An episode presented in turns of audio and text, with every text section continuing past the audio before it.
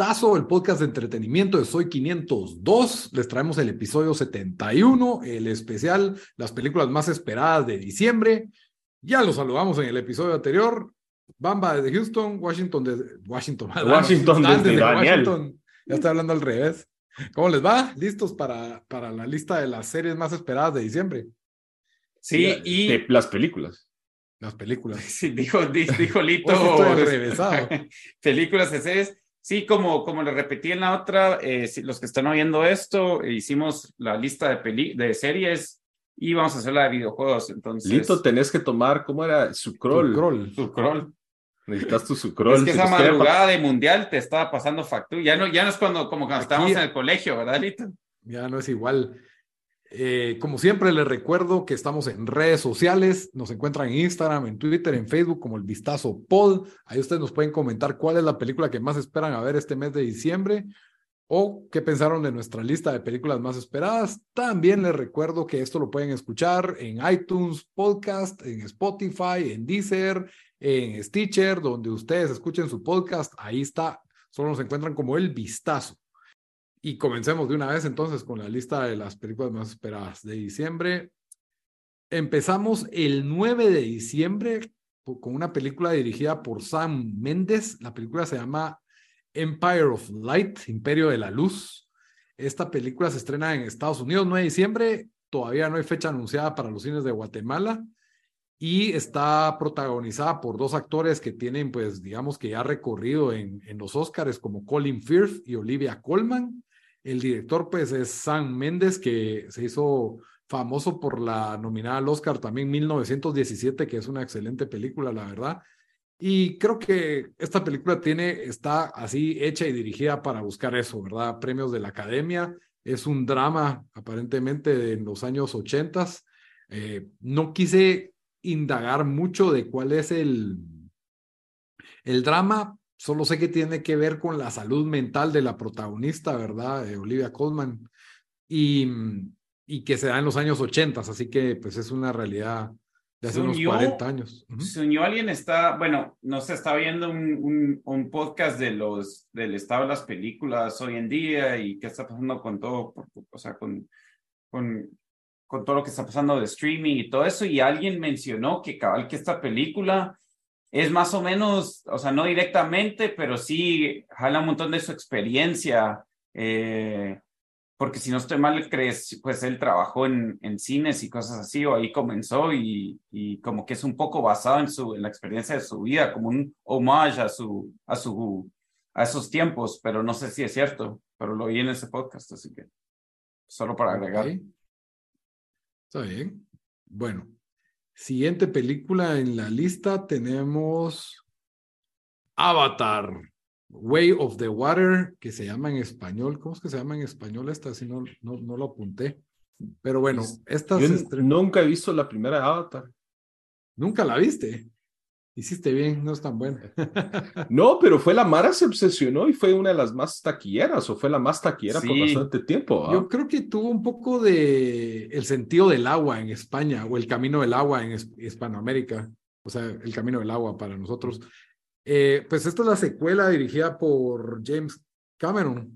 y, y, bueno, fue una, fue una exitosa película en el año 2008, si no estoy mal.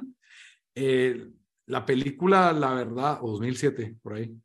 La, la película, la verdad, eh, mucho, 2009. mucha gente se 2009, ok, mucha gente se recuerda haberla visto por, por los efectos 3D, que revivió el 3D mm. en el mm. cine, la verdad, y, que Pandora se miraba increíble. A mí, la verdad, nunca me pareció muy, muy convincente la historia. Se me hicieron todos como tipo Jar Jar Binks, y solo que azules.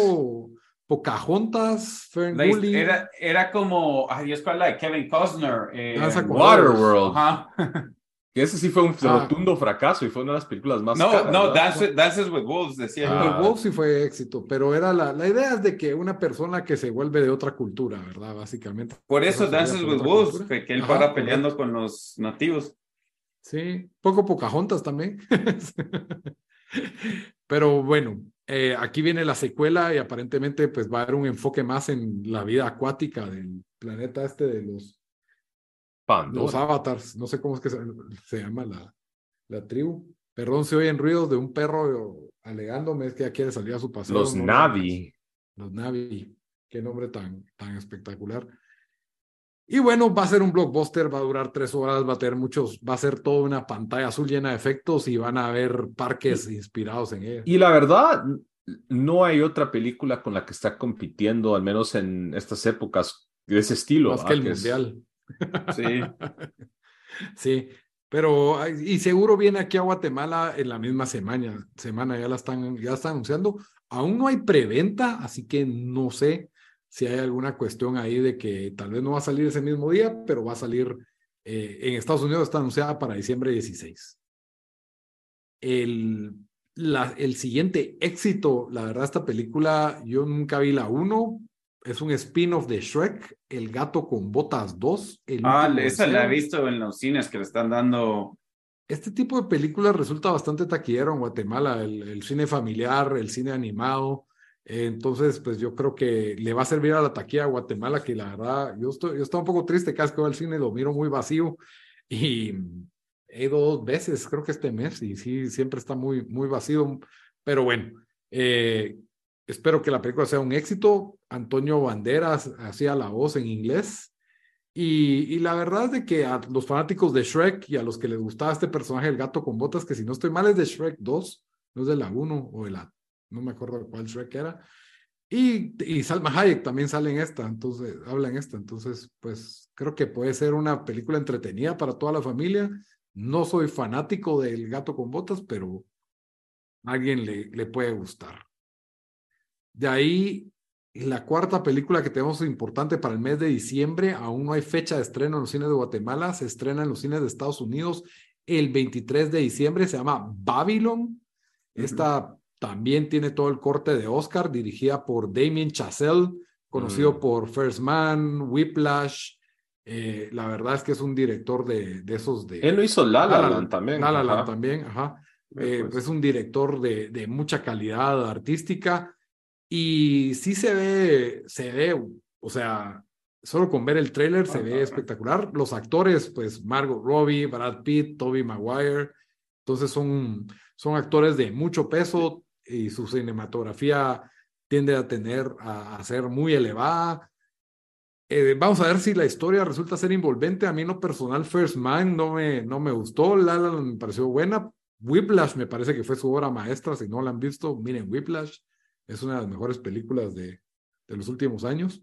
Yo solo iba a agregar eh, y, y cuando estaba leyendo, cuando estaba leyendo dije, ala, porque me metí a ver de la película para quién más salí y después vi que va- dura tres horas y ocho minutos. Por supuesto, es ese tipo de película. Y se trata de más o menos, eh, eso es una historia de decadencia de los inicios de Hollywood en el siglo XX. eh, el trasfondo se me hace bien interesante porque esa época de Hollywood, De 1920.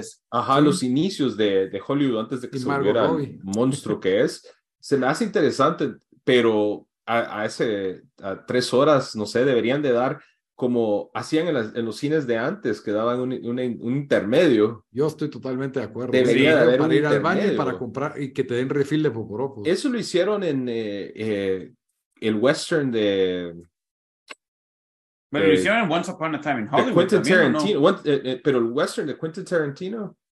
Eh, la de Hateful Django. Eight.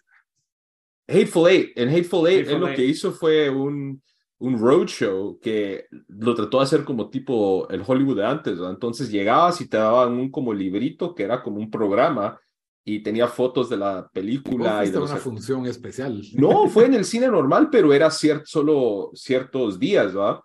Y de ahí te daban tu intermedio, a la a mitad de la película salías al baño, te ibas a comprar algo más de comer y de ahí regresabas. Así deberían ser esas películas largas. o sea, te- Yo estoy totalmente de acuerdo. Sí. Porque, eh, o sea, antes así era y, y yo entiendo que ahora que, que esto compite con el streaming, donde en cualquier momento puedes poner pausa, ir al baño, ver tu teléfono, lo que sea. eh, yo creo que para apreciar el verdadero arte del cine está bien verlo en el cine, pero un break de cinco minutos a la mitad de la película no te va a matar, no te, no te va a sacar de esa experiencia. ¿no? Entonces, sí, y si no te gusta, pues te vas a tu casa. ¿va? Sí. Tal vez regresas otro día a ver la segunda mitad. Sí. en dos noches. Pero sí, la verdad es que Babylon se ve bastante, se ve bastante espectacular, solo viendo el anuncio y las fotos de la película. Eh, la, la, verdad es que sí, va a ser una de esas que quiero ver. En Guatemala, estas películas que son de Oscar, a veces no las traen tan rápido porque probablemente los derechos son más caros y se van abaratando y no tienen esa demanda. Entonces yo creo que Babylon seguro se va a estrenar aquí en enero o febrero, pero puede ser que para ese entonces ya salga en, algún, en alguna cuestión de stream. Pero sí, yo estoy totalmente seguro que esta de Babylon y la otra quieren entrar en la puja por el, por el Oscar del 2022. Ya, ya veremos qué, qué pasa. La siguiente película, esta sí se va a estrenar en, y la última, esta sí se va a estrenar en Netflix. Se llama Glass Onion, A Knives Out Mystery. Es la secuela de Cuchillos y Secretos, eh, dirigida por Ryan Johnson, eh, famosa por tener siempre en su un elenco cargado de celebridades, pero por supuesto la estrella principal es de Daniel Craig, el ex James Bond. Eh, la verdad Con su acento sureño con su acento sureño, que es bastante particular. En esta pues sale, ahora va a salir Edward Norton y va a salir, ¿quién era la otra? Pero Kate Hudson, Dave Bautista, eh, ¿quién era otra? Catherine Hahn. Ethan Hawke. Entonces siempre está cargado de estrellas, todos son sospechosos de un, siempre es un misterio de un asesinato o un crimen, por lo menos yo la verdad no quiero saber mucho más de esta, de esta película porque la verdad me gustó mucho la primera, me parece que sabe lo que es. No es, no es muy ambiciosa, es una comedia light con un buen, un misterio interesante, dura dos horas y esta vez en lugar de estrenarse en el cine se va a estrenar en Netflix 23 de diciembre y ya tienen algo que hacer en Navidad. Así que tranquilamente ese 25 de diciembre en Pachama. Solo voy a agregar que esta película, eh, eh sale Netflix, pero Netflix siempre la saca en el cine para que puedan entrar en, en los awards. Salió en noviembre en el cine. Ajá, ya, ya salió aquí. No sé si sí en el cine, la verdad. Pero, em, bueno, sale o sale esta semana, pero la cosa es que tiene 93% en Rotten Tomatoes, así que por el, por el, por ahorita es... Y ya tiene un, tenemos un, un, pues un track record de que la primera fue buena, ¿verdad? Así que me dejó, me dejó, sí, es de esas que yo creo que sí va a ver este mes en diciembre. Y, y, son como para ver con toda la familia también, o sea, cualquiera puede verlas, o sea... como, la que, como la de Clue de los ochentas. Me es que me recuerdo muy poco de esa película, como para decirte, sí, fijo. Pero esa siempre la pasaban, te digo por qué, porque esa siempre la pasaban los sábados, como que en los canales locales en Estados Unidos, y eran cuando pasaban todas las películas familiares, ¿verdad? Y entonces em, era ese estilo que lo podías ver con tu mamá y tu papá, y no era como que algo escandaloso y era entretenido. Y también Murder Mystery. Sí, exacto. Que pero esa tenía un montón de finales alternos, si no estoy mal, la de Club. Em, esta, pues no sé, no, no creo que tenga finales alternos porque la uno no tuvo.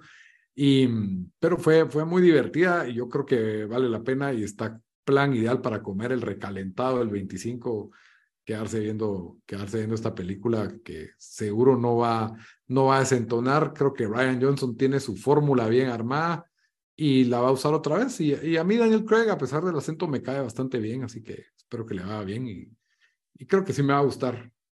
Y creo que a, la mayoría de los que están viendo esto también, así que es recomendación de una vez. bueno, voy a recapitular la lista para que, la, para que apunten ahora sí. Imperio de la Luz, Empire of Light, 9 de diciembre. Avatar, El Camino del Agua, 16 de diciembre. Gato con Botas, El Último Deseo, 21 de diciembre. Babylon, 23 de diciembre en cines de, Estados Unidos. Y Glass Onion, eh, Un Misterio de Knives Out, 23 de diciembre en Netflix. Muy bien, espero que les haya gustado la lista si quieren seguir escuchando, ahora el próximo episodio, el número 72, ahí Bamba les va a dar una lista de los videojuegos que deberían de esperar durante este mes de diciembre. Así que hasta la próxima, mucha. Adiós. Adiós.